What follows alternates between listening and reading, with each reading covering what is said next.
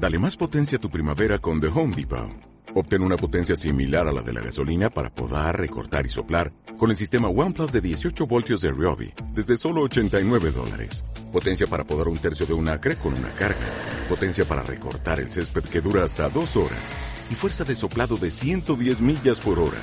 Todo con una batería intercambiable.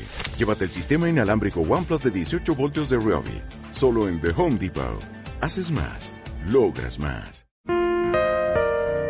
25 de enero de 1965 en horas de la mañana.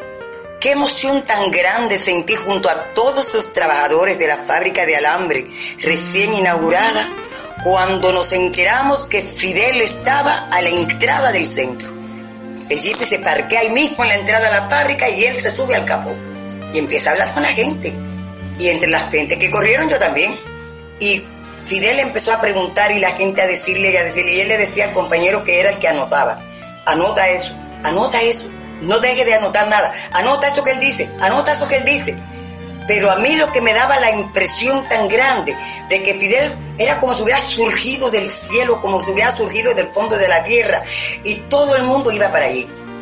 Y entonces estaba Manuel García Zurdo, otro compañero de la fábrica que era corresponsal junto conmigo desde 1964.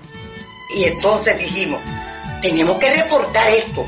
Y ya nosotros, escribiendo un papel así suelto, empezamos a reportar todo lo que Fidel dijo. Y mandamos las notas para Radio Nuevita. Y Radio Nuevita divulga, informa que Fidel está en Nuevita. Y una de las cosas que yo más conservo en mi corazón es cómo Radio Nuevita, esa emisora que yo tuve la suerte de conocer desde que yo tenía siete años, se mantenía en el corazón del pueblo y se mantenía informándole al pueblo todo lo que pasaba. Y esa es una de las grandes cosas que yo conservo en mi memoria.